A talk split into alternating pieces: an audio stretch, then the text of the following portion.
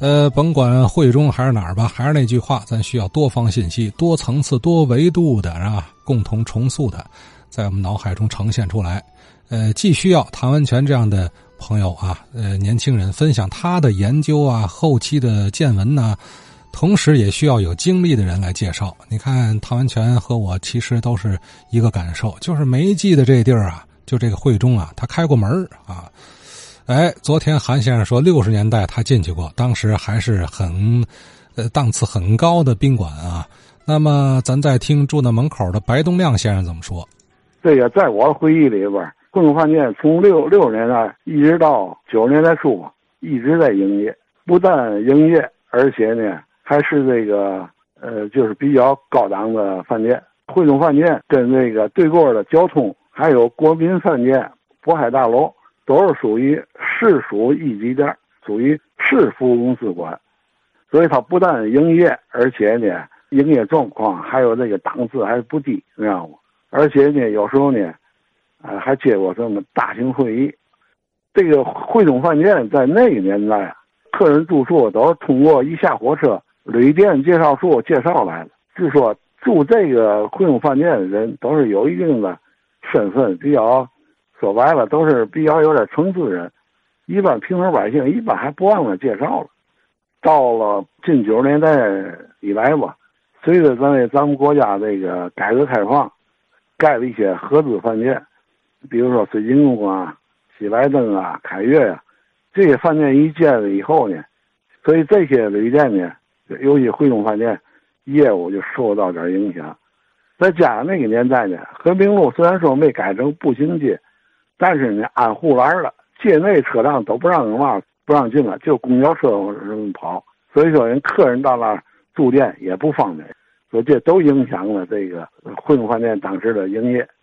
八十年代末九十年代初那会儿，这个社会上的各机关团体也办招待所，经营上班也比他这个国营的老字号国营店也灵活。所以在这些因素条件下呢，就开始走下坡路了。九几年我记不清了，这汇中饭店呢，让那个携程叫什么携程我忘了，整个都给盘过来了。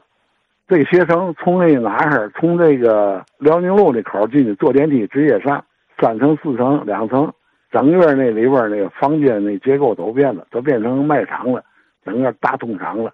所以他可能要求啊，疏散各方面没有疏散口，看得出来靠和平路那一侧。那个楼梯可能都是现改装的啊，特别简易，就跟那个太平梯似的。明显的跟过以前那个汇中饭店那个老建筑可能就不不搭，知道因为一看那就后后改的。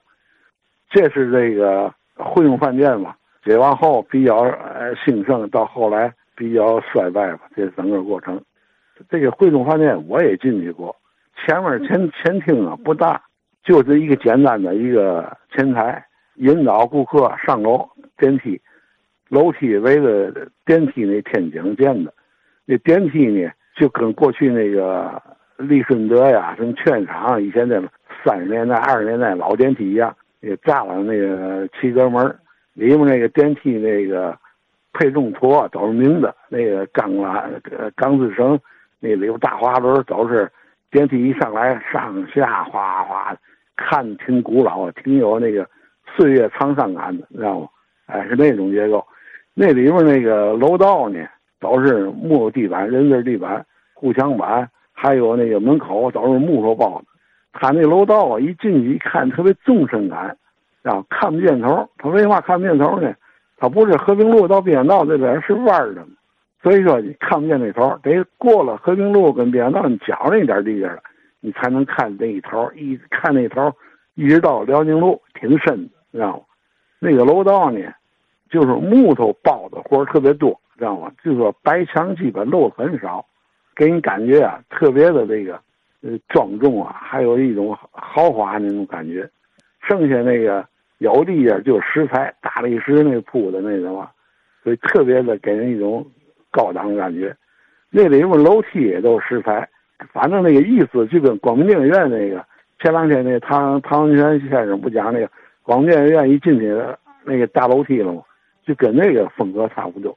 这是这个我知道的汇中饭店的这点皮毛。昨天呢，我还说了，我说这楼一直荒着，没准是好事儿，里头原貌没怎么破坏嘛，好嘛，闹半天他早霍霍完了。